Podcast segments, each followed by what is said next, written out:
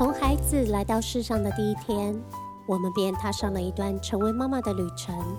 Hello，我是 Vicky。Hello，我是 Pamela。我们是两个台湾妈妈，在纽约相遇。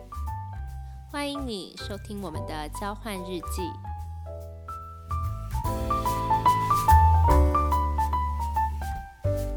Hi Pamela，天哪！之前在录第一集时，我说 Time flies，果真一下子来到十月中旬了。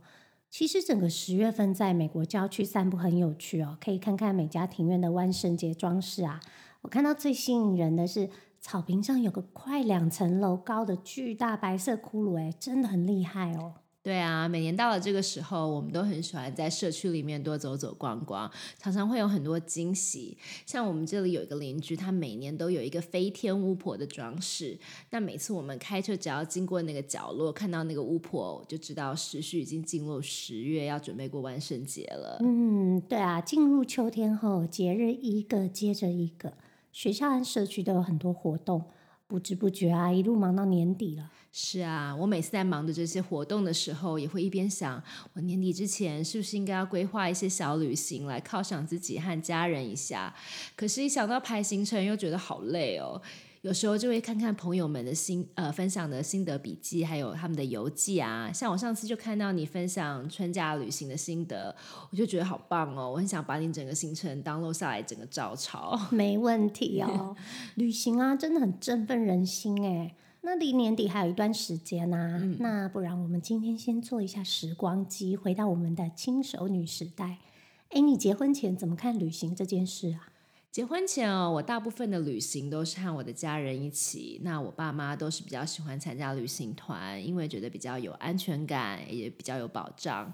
后来我来美国念书之后，我才比较常自己找地方去自由行。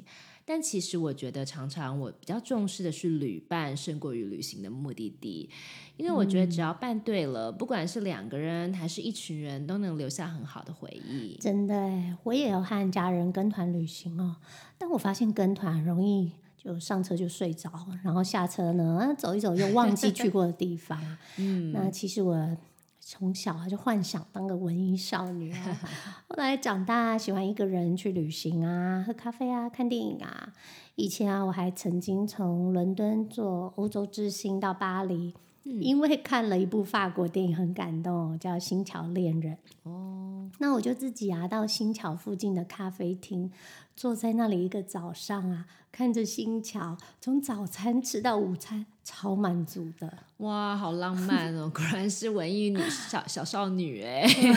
我觉得我啊，我除了去香港自由行 shopping 或者是出差，我好像很少一个人旅行哎。不过还是建议一个人，尤其是女生啦，一个人旅行要很小心啊。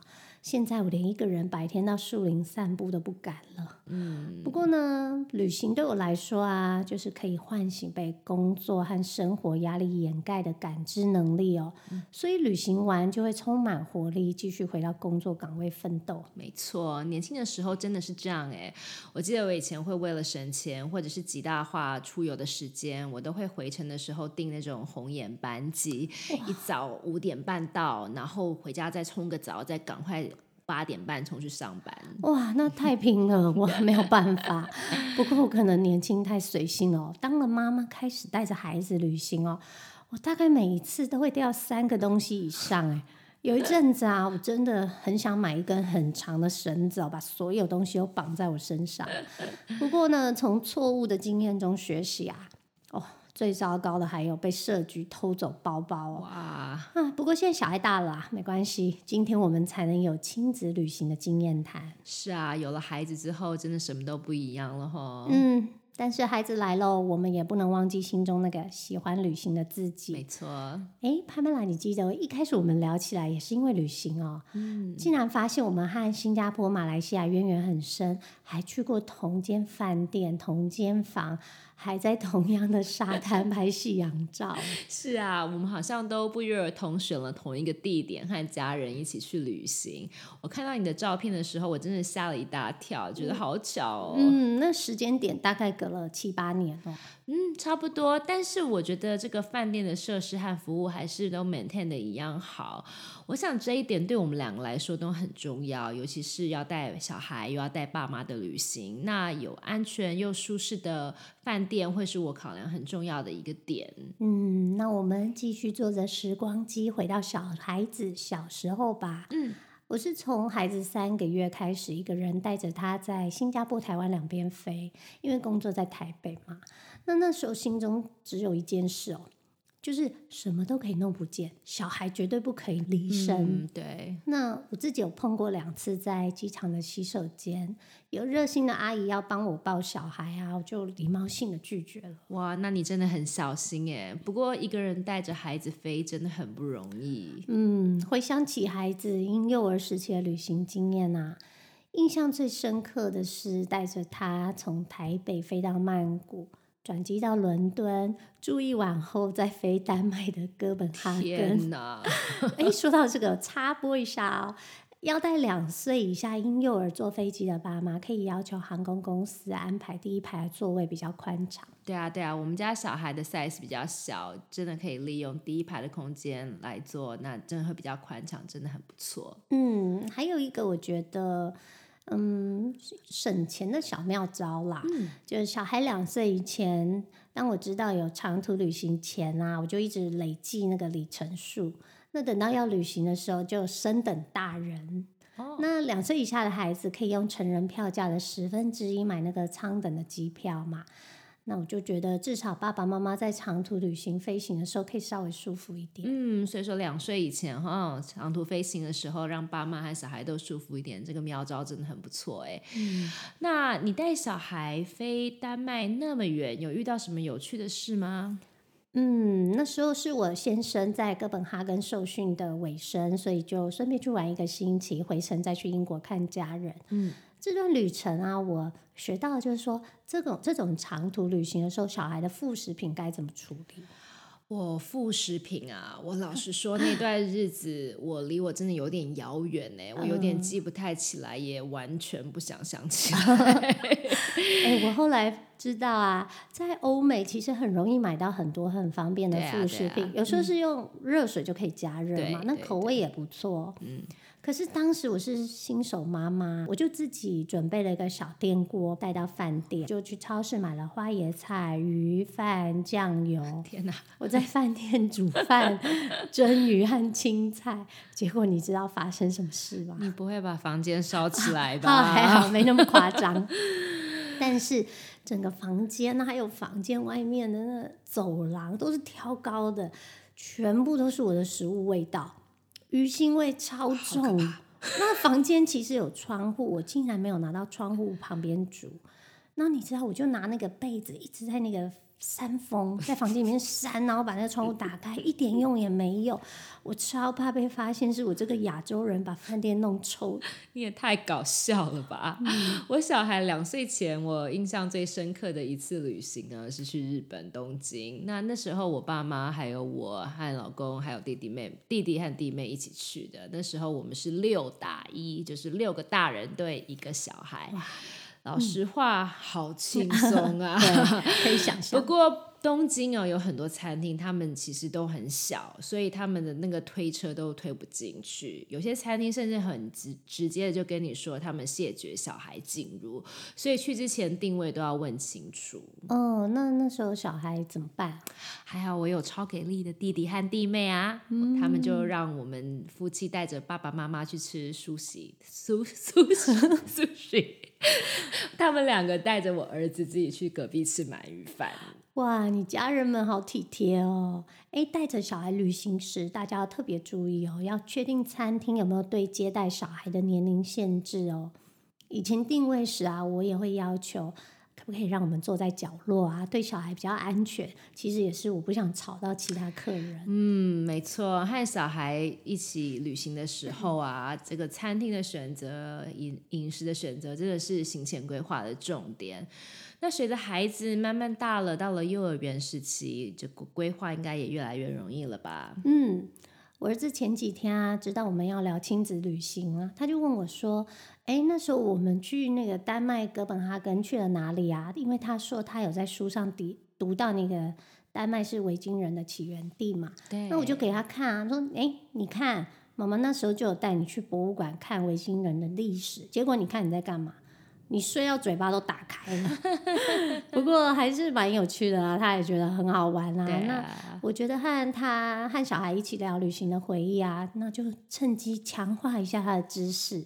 嗯，对啊，像我也是一直很喜欢和家人去旅游。后来我和我弟弟各自有了小孩之后，我们也会尽量固定每年规划一次全家族的家族旅行，那可以为了家人还有和孩子都制造快乐的回忆。嗯，我以前我们家阿奏就问我说：“这么小带出国太累了啦，小孩什么都不懂。”那阿奏这样说就激起我的好奇心，我就去查小孩子几岁有记忆呀？你们家孩子记得几岁时旅行呢？嗯，这是个好问题哦。我的确在两三岁以前的旅行，他们可能真的记不太得了。但是我们会一起看照片，像你们刚刚讲分享的啊，然后一起回忆。我是真的觉得那些在旅行当中的美好的感觉，然后他们在旅行中可以得到父母更专注的对待，还有接触，我觉得那些感受是会留在他们心里面的。我想到有一篇 BBC 的文章提到啊，孩子大约可以记得三岁半之后的一些片段。OK，今天我们也会把这篇文章的连接放在节目资讯栏里分享给大家哦。嗯嗯嗯。不过很有趣哦，这篇文章也提到啊，即便是成年人，若不刻意训练记忆。回忆也会随着时光流逝而消失，哎，有没有很可怕？有，所以呢，现在我们真的哎，不可以和小孩或我们自己哦，都要用照片说故事、聊回忆哦。哦，那感谢 Steve Jobs 发明这个 iPhone，方便多了，对不对？说到这个啊，就让我想到旅行和孩子们呃学校有这个 show and tell 的关联了。哇，show and tell 哎，这是我很喜欢跟小小孩进行的活动之一哦。其实这就是展示和解说。那有时候也会听到有人说 show and share。嗯，那我们几个台湾老师啊和小小孩在做这个活动的时候啊，都会记录下孩子刚刚表现很棒的地方，最后夸奖他们，给他们超级大的掌声呢。因为大人看起来很简单的事情，其实对小孩来说，每一句话、每个手势都是很不容易的。没错，没错，从从幼稚园开始，一路到小学这边。几乎常常有这个训练哦。那小孩他们可以带一张照片，或者是旅行中得到的纪念品，还有明信片到学校来。那拿着这个物品物件呢，和同学分享他们在旅行当中的所见所闻。嗯，之前我们有聊过，以前我住在新加坡，很多国际家庭，因为大家不知道自己什么时候要搬走，所以有种度假的心情嘛。幼儿园那时候有个作业，就是要轮流照顾。班级泰迪熊，Class Teddy。嗯，轮到自己孩子的时候啊，你对待 Class Teddy 班级泰迪熊，要像照顾宠物一样有爱心。嗯，然后带他去一个景点游玩。那我们就带他去新加坡圣淘沙坐缆车，还去马来西亚新山脚底按摩，过程都要拍照。哇，这个设计也太可爱了，感觉是升级版的 Show and Tell 哎。嗯，对啊。不过我刚刚又觉得我好像在。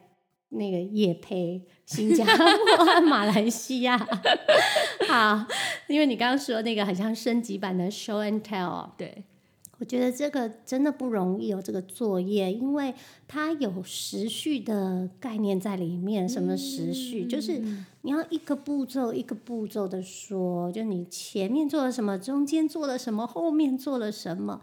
那我记得这差不多是大班的作业哦，还要提到怎么关心照顾他，这对我们小我们家小孩那时候来说非常有挑战性。怎么说呢？因为这个孩子从小比较害羞内向嘛，在我们的面前啊，偶尔有一点紧张，那就不用提在大家面前了，在。大家面前有时候还会怯场哭出来。哦，那我就我们就一句一句带他在家练习。我们带了这个泰迪去哪里，和谁去，是怎么去呢？什么时候去的？做了什么？为什么我们要做这个活动？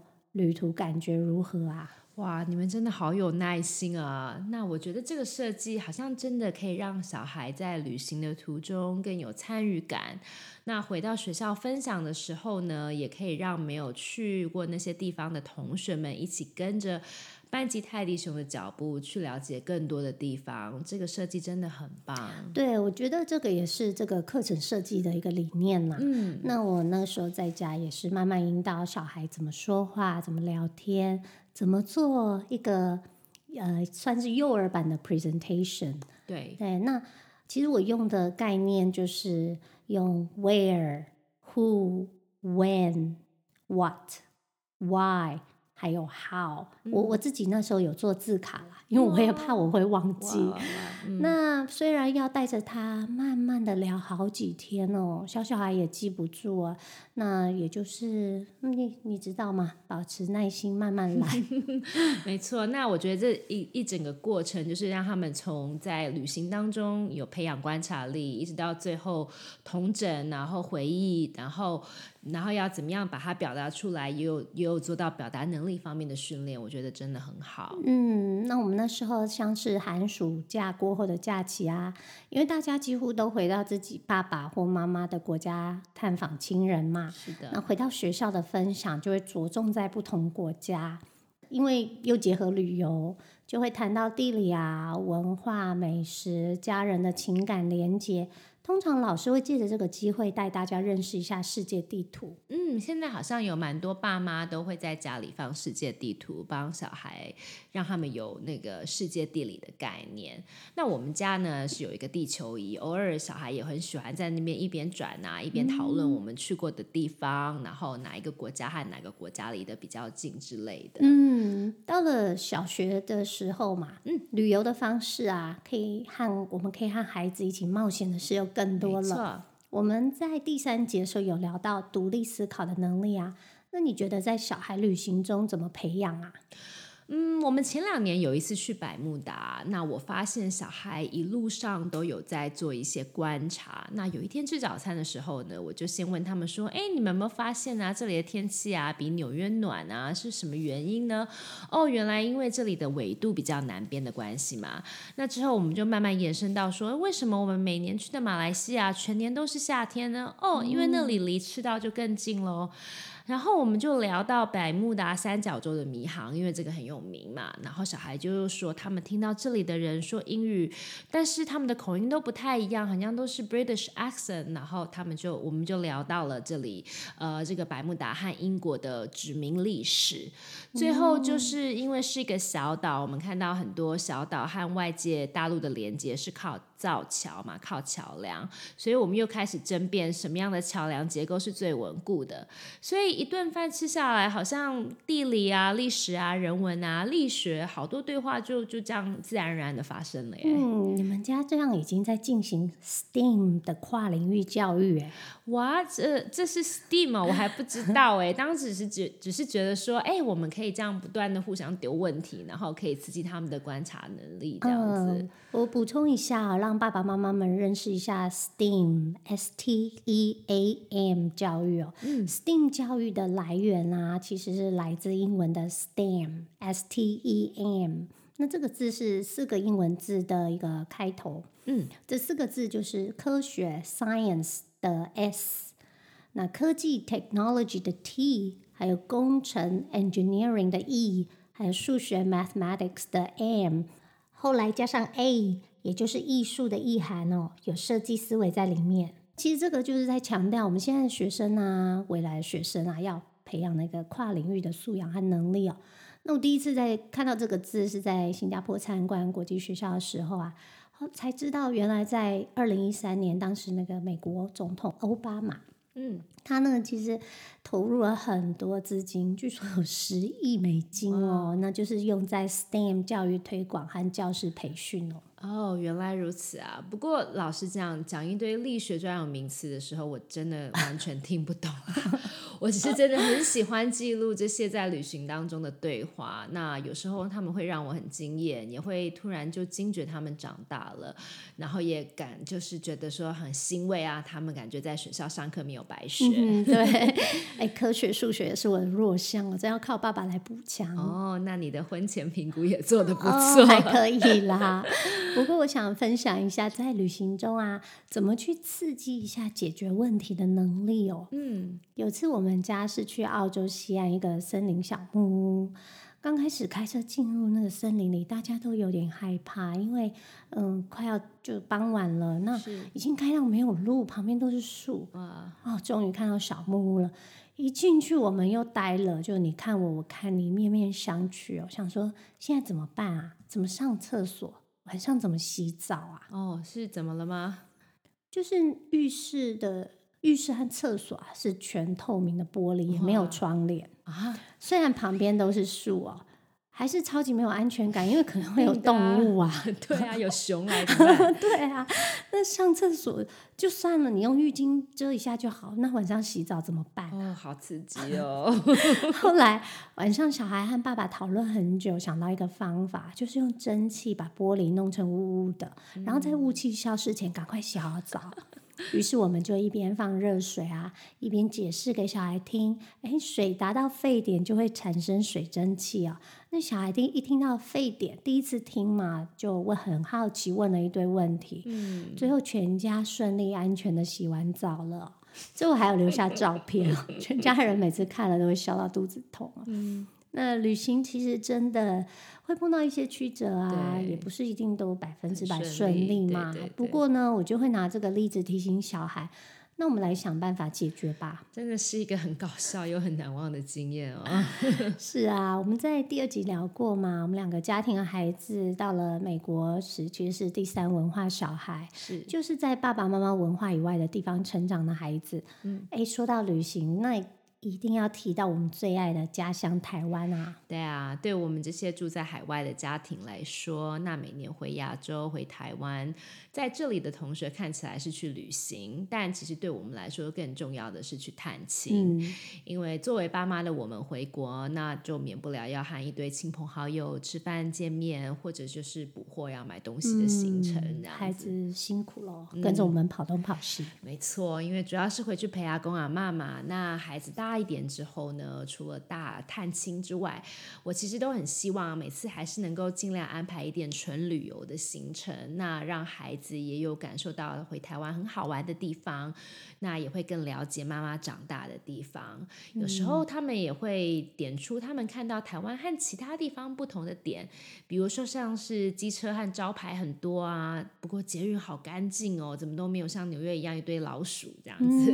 那这些地方呢，有些。是我生活这么多年，我其实都没有特别注意，然后就是习以为常的。所以他们他和他们对话的时候，我也觉得蛮有趣的，因为等于让我有一个不同的角度来看我成长的地方。嗯，你其实也是在训练他们的观察力哦。是，孩子刚出生的时候，我们家的爷爷就说啊，他要好好把握孩子的前十年哦，因为他认为这是童年的保存期限。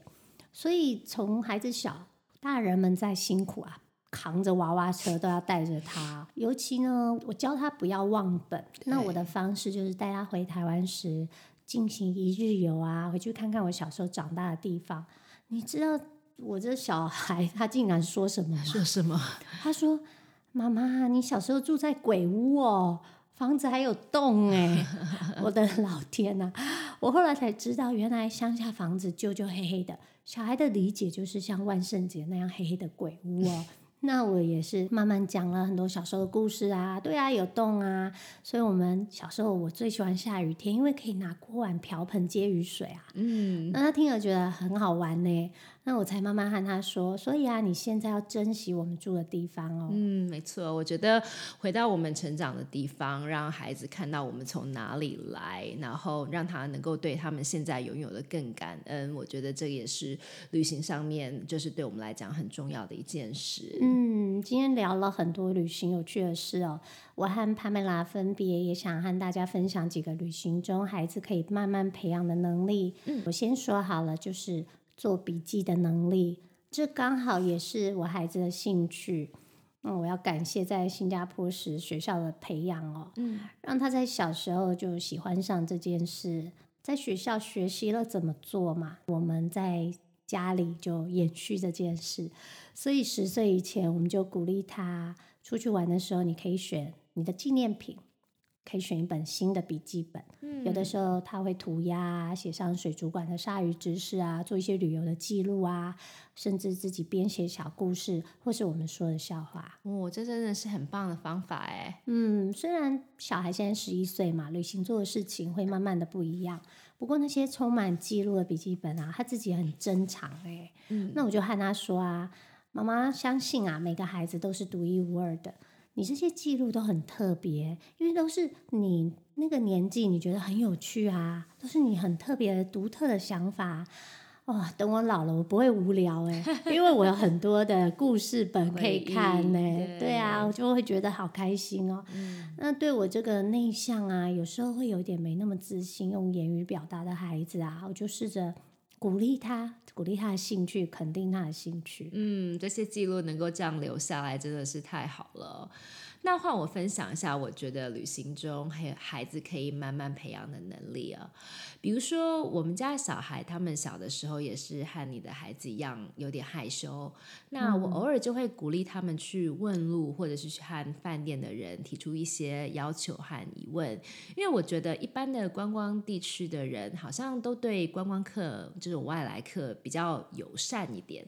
那我的小孩就会比较不怕，那久而久之，他们就会比较有胆量。嗯，熟能生巧，这个方法哦，真的是不错，在日常生活也可以用得到。对，像我自己就是有时候会有一点，因为太忙急躁，那我就会忘记了，我就会去帮他说，我现在要好好笔记提醒自己一下。嗯，对。另外就是还有一点就是，像我小儿子小的时候，他很喜欢看地图。那我们去游乐园，只要时间不是太赶的话，我就会让他来安排路线还有行程，那就由他来决定我们要怎么玩，然后怎么走才能够最有效率。嗯，你边玩边训练小孩，小孩也乐在其 中，对吧？对啊，对啊。我一直觉得游乐园很复杂，哎，因为除了地图啊，还有游乐设施的排队时间、吃饭的地点啊，以前我就有。就是计算错误，你知道吗？就我只好先去吃点东西，再去玩咖啡杯。不会吧？结果当然很惨了，吐的乱七八糟。天哪！对啊，我有认识一个家庭哦，他们是 Disney 的 super fans。嗯嗯他们一家四口都能用最短的时间玩到最多的游乐设施哦。我 觉得这是一个很好训练逻辑又好玩的方法。对啊，我以前也是最喜欢这种在最短时间内玩到最多游乐设施的挑战了。我和我儿子就一进去就会开始冲冲冲冲冲，然后我老公和我儿子就会觉得我们疯了，出来玩干嘛那么累啊，搞得很像急行军一样这样子。哦，对了，还有一件事我就想到，就是出国了几次，他们就发现每个国家其实货币都不太一样，然后汇率也不太一样这样子。嗯，你你一定有发现啊，小孩通常算钱就很兴奋。没错，我我们也可以借机那个比一下各国的物价。是啊是啊，像我儿。儿子他因为对数学很有兴趣嘛，那这一次我们回马来西亚，我老公就给了他们一点小钱，然后我儿子就会在机场换钱，换到换成当地货币之后，然后他回到奶奶家，他偶尔就会说他想要买饮料或买零食请奶奶吃。那等到离开了的时候，他在机场就是有一些剩下的钱，他就会自己研究一下，到底要把这个钱呢换回美金还是换回台币比较划算。然后他就发现。现了，哎，竟然还有汇差这样子，然后他就一直问我们到底这是怎么一回事。嗯，说到这个，我儿子会算台币和美金的汇率之后。那现在通膨嘛，所以我现在我儿子在美国用钱都超省哎，这不错。现在网络购物也很方便啊。那我知道有个爸爸和儿子啊，很喜欢一起上网找世界各地网站的乐高特卖哦。我觉得爸爸妈妈也可以试试看哦，用这个方式啊，让小孩参与汇率的换算。哎，这很不错。那还有一次，我们去一个有很多活动的饭店，那我老公他就事前会叫小孩先上网研究。一下这个有什么活动，然后问他们想一想，就是想参加什么什么活动，那哪些是免费的，哪些是要另外付费的。刚好他们又在学校的电脑课学了要怎么做 PowerPoint，所以我老公就叫他们各自打出一个计划表，这个 proposal 出来，和我们一起。决定啊，然后讨论要怎么样安排每天的行程，才能够把想玩的都有玩到，然后又不会花太多钱。哇，你们落实了学中玩，玩中学。我们两个交换的这几个实验方法，如果觉得适合的爸爸妈妈们也可以试试看哦。是的，是的。那说到旅行呢，就不能不说到打包这件事。你有教你的小孩打包吗？有哎。一开始就大概三岁吧，他自己拉一个小小的行李箱哦，那里面打包的当然都是玩具。不过三岁好厉害耶！然后之后的打包是慢慢增加东西吗？对，你怎么知道啊？我就是这样一点一点加上去的，所以他现在习惯会有自己的一个行李箱，也会自己拉哦。嗯，那小孩很小的时候，哎，我们今天我们家阿周一直被点名了，他也说。哎呦，你这样子，小孩自己包自己拉很累耶。我就说没关系啊，他有一天就会习惯了。还好，终于等到这天。我们也是类似的这样的做法。我现在也都会叫他们自己打包，那他们就从在飞机上会用到的娱乐娱乐项目啊、零食啊，还有他们要穿的衣服、盥洗用具，都会自己包一包，让他们来可以练习独立。嗯，那男生打包和女生打包，你觉得有不一样吗？嗯，小的时候我觉得是差不多的。那后来慢慢会有不一样的东西放进去。他们包完之后呢，我就会偷偷检查。一下，通常就是把一些我觉得用不到的东西拿出来，比如说我儿子会带一堆有没有的球，那我女儿就会带四五只绒毛玩具，就很占空间那种，所以我就会偷偷把这些拿出来，再偷偷放几件衣服进去。对，一定要检查哦。对，说到这个，我儿子今年去参加夏令营回来哦，把湿湿的泳衣和脏衣服、脏袜子通通包在一起，包在塑一个塑胶袋里面哦，我永远忘不了那个味道。我觉得我的训练之路还有点长，一起加油吧！对对对，我觉得旅行的酸甜苦辣哈，真的是分享不完。那我们今天的时光机呢，不知不觉就做到孩子们十几岁这一年喽。那我其实想说的一件事就是，旅行呢固然是很好玩，但我很想强调的是 exposure 这件事。这个。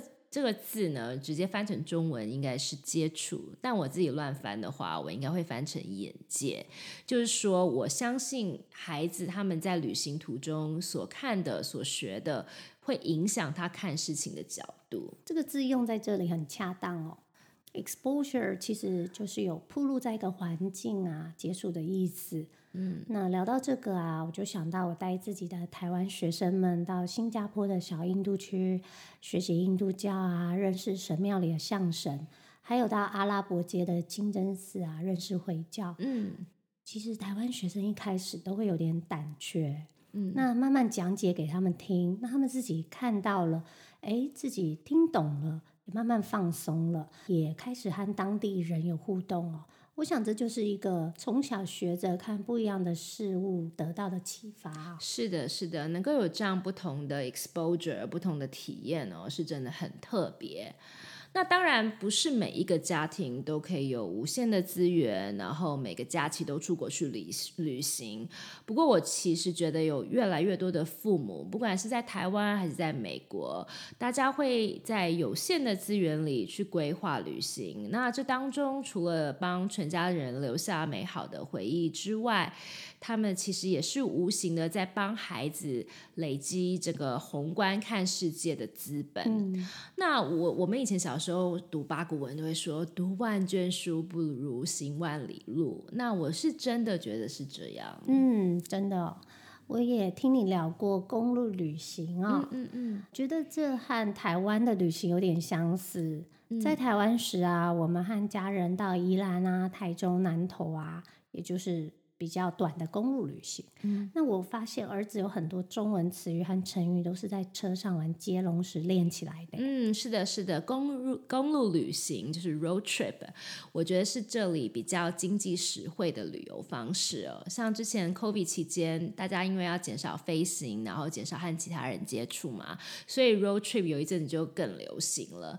那我们这里就会有朋友，他们从会从纽约一路开车到佛罗里达，整个要超开超过十几个小时的车程，我是真的没办法啦。但他们真的很多美国人真的很乐此不疲。但我自己发现 road trip 有一个优点，就是全家人在这个期间呢，就都会关在同一个空间里。那其实常常就会聊天，可以聊得平平常更深入。因为这个时候呢，没有人会被手机啊、电视啊、其他的外物干扰。所以，不管是大家一起聊接下来的行程，聊我们的日常生活，我们也会玩像你们刚刚你刚刚提到，就是文字游戏的接龙啊。那其实就在那短短几个小时之内，我就发现我们四个人都会比较专心的在交流和互动。那现在我们偶尔也会一起听 podcast，一起讨论。嗯，这让我想到你上次聊到的，你常利用开开车接送小孩才艺课的时间和他们聊天。我现在也学起来你这个习惯了，因为我发现，在车上这空间，就像你刚刚说的，专心交流。是的，不过也要记得，车上不适合训话，会影响开车心情。大家要记得注意行车安全了。嗯，对啊。不过我们今天这个时光机真的玩的很开心哎。对啊，听你说孩子现在大一点了，你想开始进行欧洲的深度旅游，哎，有什么计划吗？有啊，我希望带他们去认识欧洲的历史啊、建筑啊。不过说到欧洲，你刚刚一开始说你有被设局偷包包，诶，我记得你聊过是在法国对吗？跟我们大家分享一下，但让我们也可以稍微注意一点啊。悲伤的故事哦，那年啊，小孩两岁嘛，我们在法国迪士尼附近的饭店大厅 check out。嗯，那那时候是圣诞节前夕啊，要准备去 Outlet 买家人们的圣诞礼物。我大家要想象一下那个画面。我和另一个家人是面对面坐着，他带着两个小孩，我带着一个小孩。那我的左边停停着娃娃车，那娃娃车放上面是放我的超级大妈妈包。嗯，所以是在饭店大厅，那应该是蛮安全的才对吧？我原本也这么觉得啊，而且我儿子婴幼儿时期有点分离焦虑哦，他都要我抱着，也不要自己坐，也不去走，也不去玩，所以。这个时候，我就看到外面的饭店门口有一台车停下来了。那有个男的进来，他从我的左手边进来，绕到从我后面绕过去，坐到我的右手边，然后就说了一句法文。你听得懂他说什么吗？我是学过几个月啦，不过当然听不懂啊，我就会一句啊，我就跟他说：“哎，抱歉，我不会说法文，我会说英文。”我超有礼貌的。然后没想到下一秒就发生神奇的事，就是他很快从我的右手边冲出去到大门，然后那台车就开走。哇，那怎么办？我也不知道发生什么事啊！我在心里还在想，哎，他怎么了？他是不是生病还是怎么了？然后我对面的家人也很忙嘛，没有空管，也看到我们。所以你这样包包就就不见了。我跟你说，我还是不知道。我一直到两个爸爸回来了要走前，我要推娃娃车，就发现哎。我的妈妈包怎么不见了？天哪！所以我回想，我在想，刚刚应该是他右边在让我分心的时候，左边应该有人把我的东西拿走了。哇，那那你没有调饭店的监视器之类的吗？他说他们没有录影，也没办法帮忙。这时候饭店人员其实他们也没有想帮忙的样子，很奇怪哦。对啊，好可怕哦。那你的家人也没看到？对啊，因为大家都有小小孩，其实妈妈们就是很容易分心跟很忙嘛。嗯，哎。哎，不过不提了，就超级悲伤。不过大家要小心，分享出来也是给所有的带着爸、带着孩子出去玩的爸爸妈妈们要注意哦。那自从那一次啊，现在只要我被分配看行李的工作，我就会找一个角落，用我的身体或大外套捍卫我的所有家当，然后小孩也别想离开我的视线。这就是不经一事不长一智哦。那我真的要好好的记笔记下来，在饭店的大厅也不可以轻忽哦。是啊，大家都要快快乐乐出门，平平安安回家。好吧，那想点开心的事好了。最后问你一个问题：接下来你最期待的旅行目的地是哪里？哪里呢？嗯，现在其实还没有想到哎。不过现在最喜欢的是意大利的托斯卡尼哦，因为一望无际的美景实在太疗愈了。哦，我也好想去哦。不过我想我们家应该可能也是欧洲或者是游轮吧，因为我们家两个小孩都还没有去过。他们现在在学校学的第二外国语呢，一个人选意大利文，另外一个选西班牙文。那我就说好吧，看看你们谁学的比较好，可以当我们的导游，我们就去那个地方。希望这样可以给他们一点动力，好好学。嗯，期待你们早日成型，再回来和我们分享。好哦，那我们今天就先聊到这里喽。我是 Vicky，我是 Pamela，我们下次见，拜拜，拜拜。